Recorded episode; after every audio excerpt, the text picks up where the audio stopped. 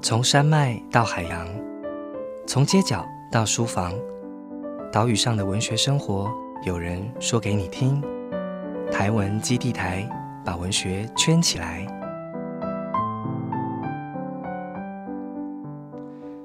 大家好，我是台湾基地台的值日生，前卫出版社主编郑青红。台湾基地台是由台湾文学基地所设置，我们会在这个 Podcast 频道和你分享关于写作者、关于阅读的新鲜事，将台湾文学的各种讯息放送给大家。今天这个单元叫做本月大村民，那这个单元呢，就是会邀请到在台湾文学基地驻村的作家，跟我们来聊聊哦，就是诶，他为什么会在这里？好，还有就是他在这个驻村的期间有什么新鲜事、新鲜的体验，会跟大家分享。那今天我们邀请到的是我们夏季驻村的第一位作家哦，然后他根据了我们这一次的主题时空旅行跟穿越，带来了非常精彩的计划。那我们先来为大家介绍今天的主角潇湘神。嗨，大家好。好，潇湘其实我们也是认识了蛮久了，对吧？对，对，算是老朋友了。但是潇湘的这个。每一次端出来的作品，其实都让人非常惊艳哦。第一次读你的作品，应该也是你的第一本作品，是这个呃台北城里妖魔跋扈，嗯，还是更早？呃，如果说是商业出版的话，嗯，对。但我刚刚其实一瞬间是在想，那是我的作品吗？还是那是新日出儿姐小姐的作品呢？对，趁这个机会，我们也要询问一下新日纪儿子小姐近况如何。我觉得他过得蛮好的啦，真的。对，明明是疫情期间，他过得却很开心呢。对，但 跟我不一样。对，但总之呢，就是当初是在台北城里妖魔保护这本作品认识了新日记儿子小姐跟潇湘神，然后其他我们还有。不同的合作的几次机会，还有像是跟北地艺的合作，嗯，对啊，那我们是不是也先请潇湘神跟大家简单的自我介绍？有些新朋友、老朋友，哦，也许都很好奇潇湘的身为一个妖怪小说家，然后还跨界了推理悬疑这个领域，对啊，你是怎么练成的？对啊，也许可以跟大家简单介绍一下。好，呃，大家好，我是潇湘神。其实我自己的定位是奇幻小说家啦，但是我确实也涉足呃推理。这些题材，其实我自己是很喜欢读推理小说的奇幻小说家。在那个研究所的时候，我有参加那奇幻小说社，但是为什么没有参加推演社呢？是因为奇幻艺术研究社的社科不知道为什么总是跟推理社在同一天，而且不管怎么改，他们都一定在同一天，所以永远无法同时参加两个社团。对，在这两者的选择之中，我最后选择奇幻小说啦。原来如此，所以我跟别人介绍的时候都。都是说自己是奇幻小说家，但其实我自己是很喜欢推理，也很热衷在推理中放入奇幻小说的元素。嗯哼，因为我一开始在看这个台北城里妖魔跋扈的时候，它其实就是有用了非常多台湾文学史的这些知名作家跟我们知道的一些文学史的梗。对，那我就会觉得，哇，天哪，这个人是台湾系所毕业的吗？为什么写出来的东西这么的同温层？哦，读了就觉得好温暖哦。就我后来才发现，原来潇湘神本来是呃中文系的，对，我是中文系的，对，中文系毕业，然后后来去台南念哲学，对对。那在这两个这个系所不同领域的训练过程当中，对于你成为小说家，然后进入奇幻领域的写作，有什么样的启发吗？嗯。其实我觉得中文系本身的训练对于成为小说家帮助可能没有很大，是因为中文系最多的训练其实还是在那个文字啊、训诂啊之类的。他也是希望你最后能够成为学者，他并不希望你成为小说家。是，所以我成为小说家其实受益于哲学的影响是比较多的。哦，哲学对我帮助很大，无论是东方哲学或。或西方哲学，尤其是在奇幻小说这一块，奇幻小说其实我就觉得它是一个涉及到如何看穿世界的构造，然后把它拆掉再重组，然后重组之后你还要掌握一个世界的核心逻辑去运作的。那受哲学训练，其实对于把事情拆掉和重组，还有找到一个核心运作逻辑，其实是。一直来做相关训练，所以我觉得对邱老师帮助蛮大的。是，所以大家千万不要再说文组无用，哈，哲学无用。慢到中文、台文跟哲学，哈，我们人文系所还是很有竞争力的，哈，尤其是在你创作方面或思考方面，其实可以给大家非常多的呃学术逻辑上面的训练跟相关的资源，这样子。对，那我其实看完了这个台北城里妖魔跋扈之后，其实最近一次令我最惊艳的，其实是在快。这本跨国禁言的小说集里面，我看到潇湘写的这个主题真的是吓死我。对，然后这一本全名是《快怪谈禁言奇物语》，对，它结合了台湾、日本跟香港三地的小说家，然后针对一个主题去做共同的创作，就是筷子的这个故事。然后一双筷子在很多的地方，它有演化出自己的故事。对，然后每一则都相当的惊悚。对，然后为什么我会觉得肖像这个故事特别的吸引我？会觉得，因为你是在中间嘛，中间接力的部分。对对对。然后是倒数第二棒，对不对？倒数第二棒。对，然后要接给那个陈浩基。对对，然后我觉得你在中间转折收线，跟那个故事的企划非常的有台湾在地的这种特殊性。对对，就看真的吓死我这样子。呃，笑笑要不要跟大家简单介绍一下这个文本？嗯，先介绍一下《快是一本怎么样的书好了，因为它其实是呃找了呃日本啊、台湾啊、香港作家们来一起合作写的一个接力的故事。是，嗯，因为我自己本身是那个推小说读者嘛，所以其实我是非常敬佩第一棒三金田信三老师，还有最后一棒陈浩基老师，这两位都是我偶像，所以我在写的时候压力非常的大。因为我之后要接给陈浩基老师嘛，所以我一边写一边想说：天呐，我我到底要怎样才不会让陈浩基老师失望？但我也不会害到他。我我觉得他应该也写的蛮过瘾的。对，对于这样的结果，我还我还蛮开心的，因为我真的还很害怕害到他。其实这本书出版之后，很多人都说那个第四棒就是我啦，就是我不讲道义哦，因为我看起来把故事说完了，但那我自己是觉得说我一直有很留心要怎么样。让下一棒去发挥耶，嗯哼，对，读者都不懂我 啊。那我我写那篇小说叫《鳄鱼之梦》啦。其实这一篇小说，嗯，我其实有点不太确定会不会爆雷耶，但是我是希望。它能够既有推理元素，然后又有奇幻元素，它能够无论是推理或奇幻，把台湾的历史给表现出来。所以我选了一个很重要的元素，就是翡翠水库。翡翡翠水库在建造的时候，它其实是呃，因为本来在翡翠水库那个区域其实是有很多村子的，就是那呃种茶的啊，或者是农村啊，种果树的，其实有很多村子，然后甚至还有一个小学。但是因为翡翠水库要蓄水的关系，所以会把这些村子啊、小学啊给淹没，所以就必须要把这些人迁走。因为当时也发生一些抗争，嗯，所以我其实是希望把这样的一个浪漫的历史给给写出来，让大家知道，其实翡翠水库下面其实是有一座废弃的小学和废弃的村子的。嗯哼，对，虽然从这边开展出整个呃从那段时间到当代的历史吧，是。因为我会觉得这篇作品令我印象深刻的是，你把场景接回来台湾了之后，然后去带大家进入一个，哎，你没有想过水库里面有一个这样子的遗迹，这样子的地方，而且在里面发生了。非常曲折的故事，我觉得相当精彩哦。虽然已经出版一段时间，但我们不要爆了呀，就让读者好好去享受这个精彩的接力故事。好，然后后来潇湘也出了这个殖民地之旅嘛，是要回应这个日本时代的文豪佐藤春夫在台湾的旅行，然后也出了出了一部应该是散文集嘛，对不对？算是散文，算散文集。对，我觉得也非常的精彩。那最近的新作是《模型》啊，哦，是跟另外两位作者田野祥跟长安合写的，不算是三部曲啦，就是三个独立的故事，然后变成一个气化这样子。对对对，其实这气化还有接下来的几本。哦，那非常有预计什么时候出版吗？超级的期待的。嗯，我们目前是希望能够在明年的书展。嗯哼，对，那书展好像据说要。到暑假，对，好像是这样子，让我们觉得宽心了许多。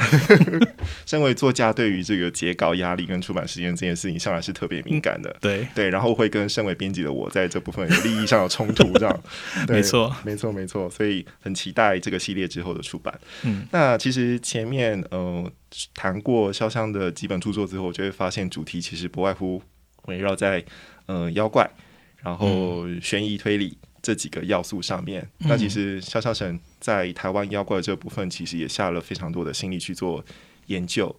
那甚至是你自己也有一些相关的论述，比如说像后外地文学这样的主张。对啊，那可不可以简单的谈一下，就是哎，你是怎么呃进入台湾的妖怪这个主题，然后结合悬疑推理这样子的形式，还有就是后外地文学是一个什么样的概念？可以跟大家简单的聊聊。哦，这个。我觉得好难简单的聊聊，我我我只讲最外围的部分，嗯，好了，那是怎么进入妖怪的呢？其实也很单纯嘛。刚刚我有提到说，我在研究所的时候有呃参加台大艺术研究社，那当时我就意识到，好像是二零一零年左右吧，那那时候我就有意识到说，其实，在维基百科上有所谓的日本妖怪列表，那台湾妖怪有台湾妖怪列表吗？如果没有的话，那呃。要不要去做看看？所以我那时候其实是跟社团的朋友们提案说，那不然我们去找一下台湾妖怪资料好了。但对我自己来说，我会真的接触到，像像刚刚金黄有提到说，接触到台文，呃，台湾文学作家们，是其实很意外的，我是从这边进去的。哦，啊，因为我是先想要知道说有哪些台湾妖怪，那我先去找呃民俗台湾。是，其实民俗台湾上就有很多台湾文学家的发表过，对，发表过，对对对，像是呃吴兴荣啊，我印象中奈何好像也有发表过。的样子，哎，杨奈何还杨奎正，我有点忘掉。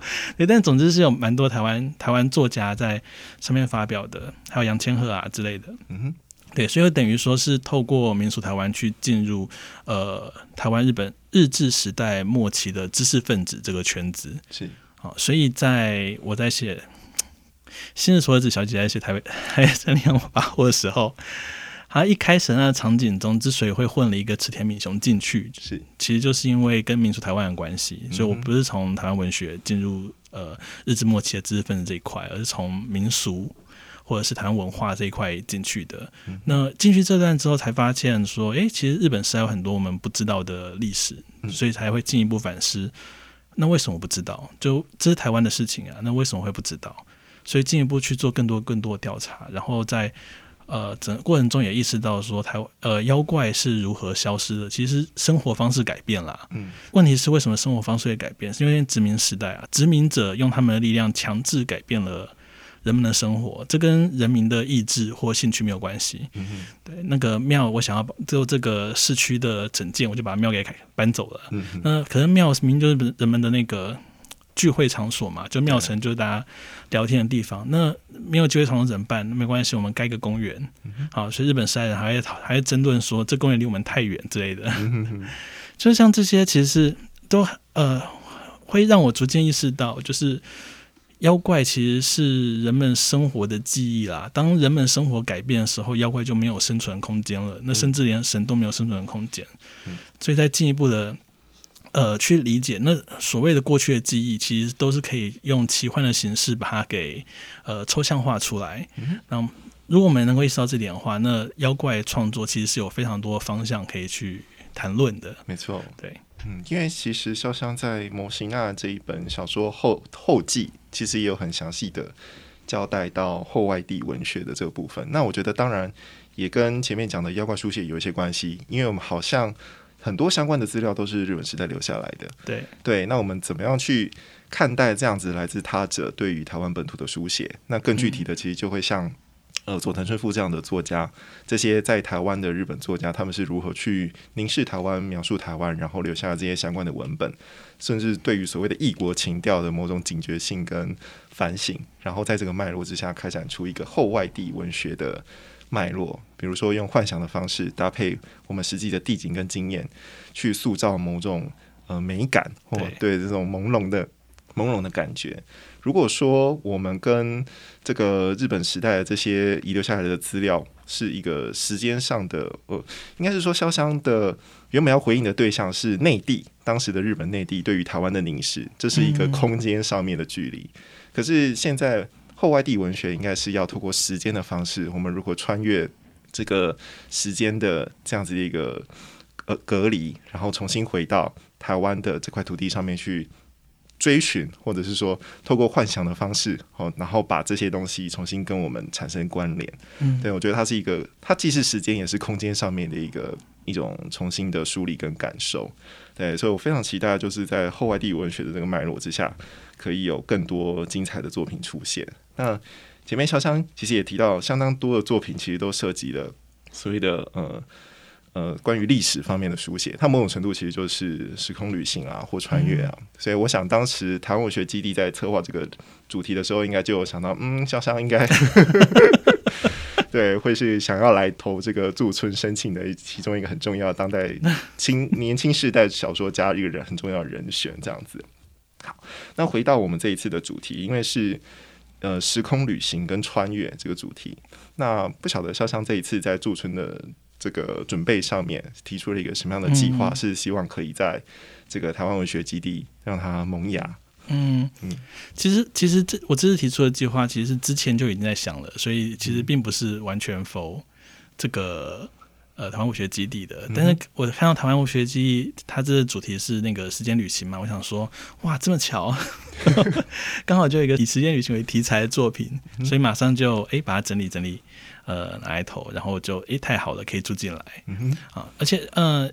其实这个我这次投这个主题呢，其实跟廖天丁这个角色有关啦。嗯，那他的用简单的方式来说的话，就是呃，我其实想要探讨的是廖天丁他过去在我们的心中一直都是一种，或者说在台湾文化中，他一直是。一种民族英雄的地位，没错，对，所以他其实是因为他是民族英雄嘛，他做事英不英雄其实是其次，嗯，他其实更接近是一种呃，我认同廖天丁跟我是同一个种族，嗯，然后去对抗另外一个种族，嗯，他更倾向像这样的形象。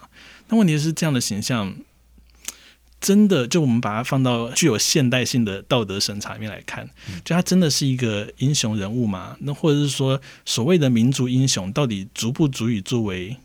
英雄的一个判断标准，其实我觉得在当代是值得思考的。但我们可以把廖天丁去民族英雄化，就把它还原成一个普通人，这是一种创作方式。但我想要做，其实另外一种方创作方式，就是当他是个民族英雄的时候，他真的是个英雄吗？嗯反而想要往这个方向去探讨。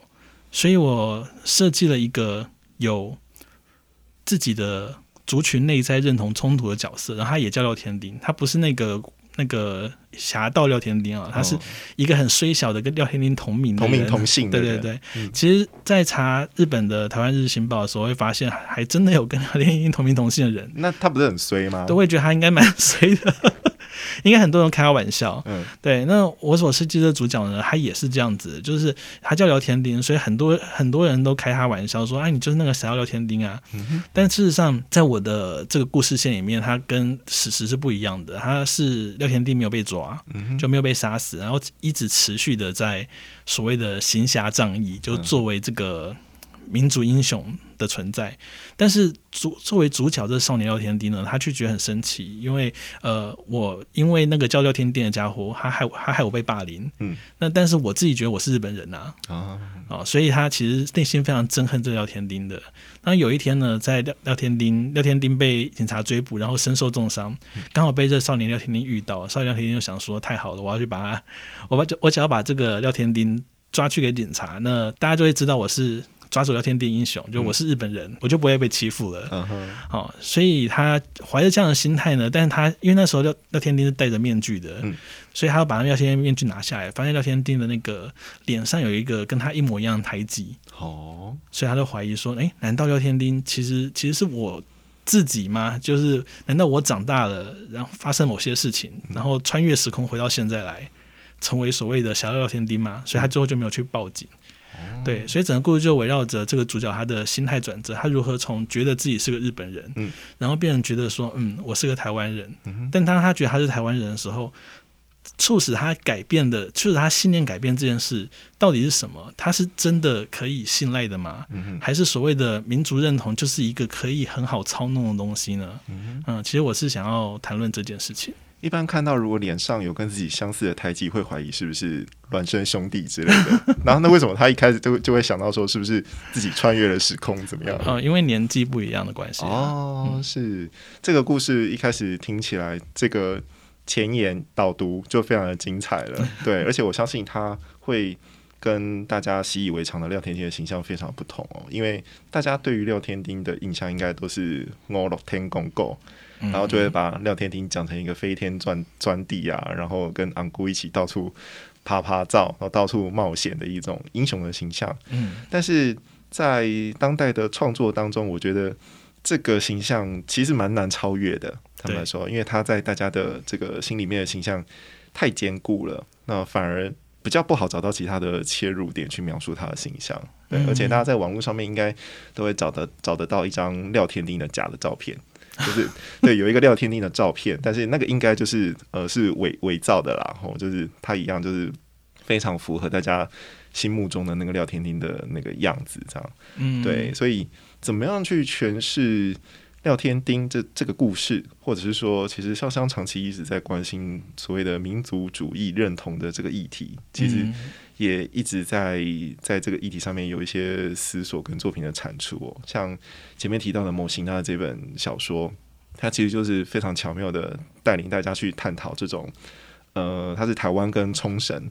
之间的这种呃，潇湘其实透过这个故事，然后去创造了两地的连结。然后这个主角是因为被困在这样子的身世跟认同的这个思索当中，所以发生了一些非常离奇的事件。嗯，对。那为什么潇潇会对于所谓的认同这件事情这么样的敏锐，或者是说在作品当中，甚至因为在接触这些史不同的史料或是观点，然后甚至是关于在讨论台湾文学的主体性。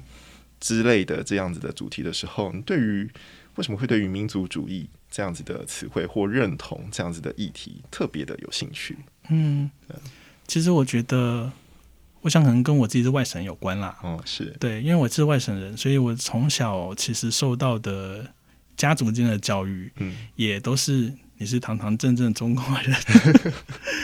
对，就很很标准的这样的教育，但是，呃，像刚刚有提到说，对台湾史产生兴趣之后，其实最大疑惑就是，那为什么关于这块叙事，在我成长过程中是完全缺席的？嗯嗯。那明明台湾也是有很多材料的，那为什么我们为什么在我成长过程中会因为它是台湾的而被排除掉？嗯哼。所以心中产生这样的疑问，那后来也。刚好也是因为在政治上，因为那个三一八选举的关系啦，是，所以就对中国产生了警戒心。其实，在我自己来说，我会觉得说，民族主义会让人觉得想要警戒。到当代不是很单，不是很明显一件事嘛？看中国变成怎样，就会知道民族主义是是很可怕的一件事情。因为我呃，我我自己一直觉得民族主义不正确的原因，是因为它会预设。我只要是我民某个民族的，我就是好的。那反而反过来说，只要不不是我这个民族，那他就是邪恶的。是那这样子的话，所谓的善恶就不是依靠行为，它会不它就会不具有普适性。嗯，那如果是这样子的话，那民族主义就会完全不可靠啊。嗯哼，对，它只会形成敌对，它没有任何的和平，也没有任何的善恶可言。没错，对，所以它是很可怕的一件事情。但是我要怎么去对抗这样的想法？因为我也蛮能够理解。呃，民族主义是是怎么出现的？嗯，它很难不发生。对对对对对，嗯，他我会觉得说，民族主义其实没有什么没有什么不好的。应该说，形成所谓的团体，然后在这团体中产生认同，认同我这个团我这个团体，而且为此自豪，其实这是一件好事。是，但他如果发展到太过变成民族主义的话，它变成一个太大的议题，那我要怎么去对抗它？嗯哼，所以我其实一直很想要去探索，就是族群的边缘。嗯那他们是。呃，如何如何跨越，或如何因此被隔绝？那他们要怎么面临被被隔绝这一件事情？所以我是一直很希望说，呃，能够把这些紧张部分凸显出来。那其实像我在写日志时代作品的时候，我其实会一直希望去强调一件事情，就我不会在作品中明确讲到啦。那在日本时代，其实台湾是很理所当然，甚至被歧视的。是对，但是这个歧视到底是因为民族，还是因为权力？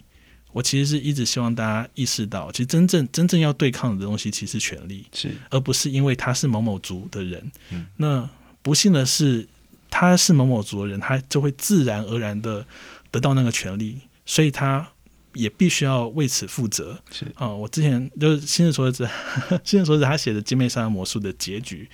其实就是探讨这件事情，就是呃，在《金妹山魔术》的结局里面哈，这个日本的日本的华族跟台湾的这个仆役，他们并不是真心的怨恨对方，但是当他们意识到他们之间确实存在着呃权力的关系，他们就知道他们无法当朋友了。那这是没有办法的事情。那呃，如果今天我是我有权利的人，那我要怎么样去？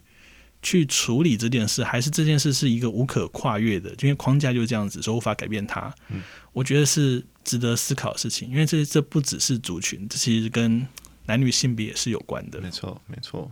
其实，呃，民族主义或台湾认同这件事情，在台湾的历史发展过程当中，一直是一个很重要的议题。对，但是我们在讨论这个议题的时候，往往跟不上现实的发展。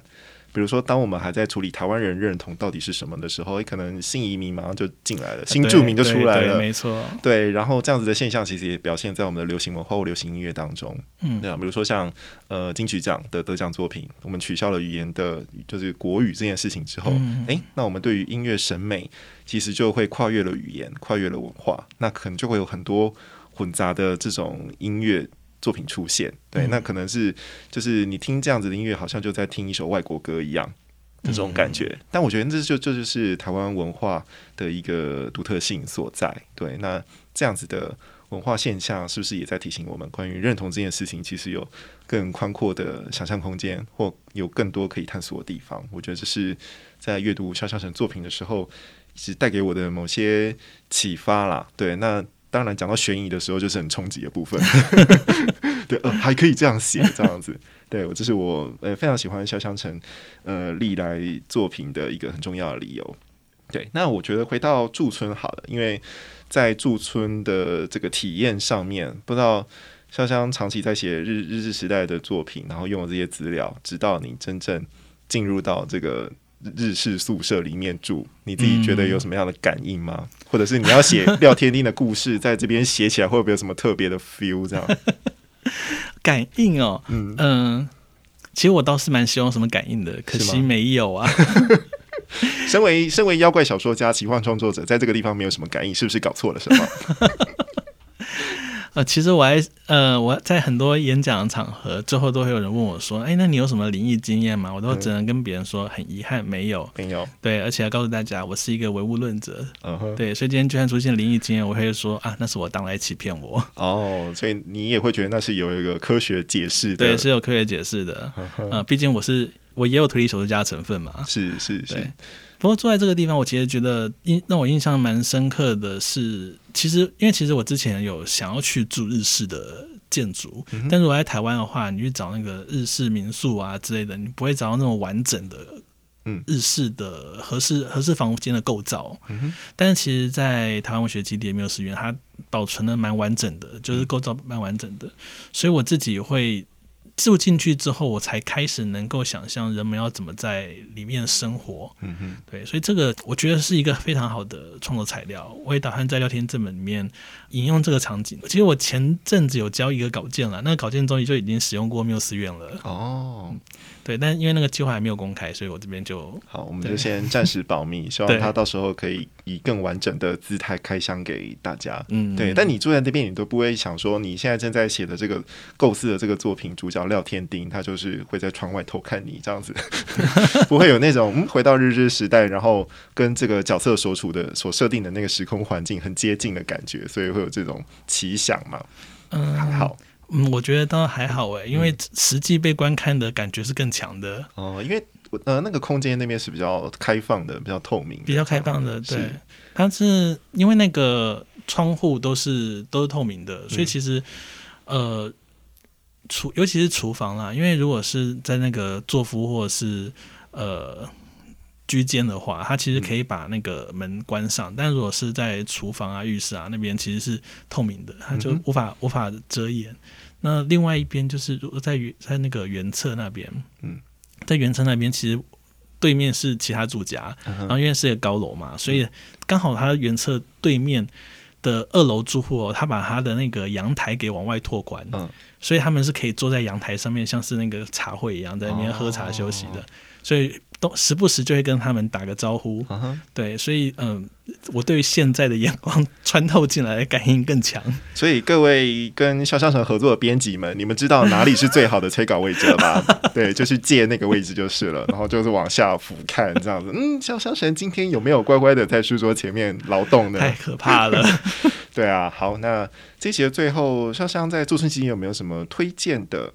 景点就是呃，在那个台湾文学基地，你有没有觉得哪个角落是大家如果之后去到台湾基，你是可以好好看看的？或你对于这个空间的感觉体验是怎么？台湾文学基地吗？嗯，哎，没有哎，我那时候不能出去啊，就是那时候还那时候还是疫情爆发中，所以你还就是一直被关在里面，知道吗？对啊，我连那个要吃饭我都叫 Uber E，所以你就是呃出去拿完 Uber E 之后再进来，然后就一直在穿梭在这个这个古迹之间。对对对对对，但是感觉挺好的。我总算有一种啊，以前人出去跟别人拿东西碰面，大概真的就是这种感觉。哦，了解。所以如果大家在呃疫情趋缓的时候，也非常欢迎到台文机走走看，哦，就是体验一下肖像用就是 Uber 以订餐，然后对，在这个园子里面穿越的感觉。我觉得其实因为台文机本身的园区算，我觉得算有一点规模。而且它的相关建物也都保存的非常完整，所以你其实在里面走走看看，就能够体会当时日本时代的人们在使用这个空间的时候的某些氛围了。那之后台湾文学基地也有一些相关的活动，哈，非常的期待，大家可以在这个活动当中跟这个跟这个地方，哈，跟这些老房子们有更不一样的亲近的体验。好，那我们这一集的台湾基地台就到这边告一个段落，最后来个小小的工商服务。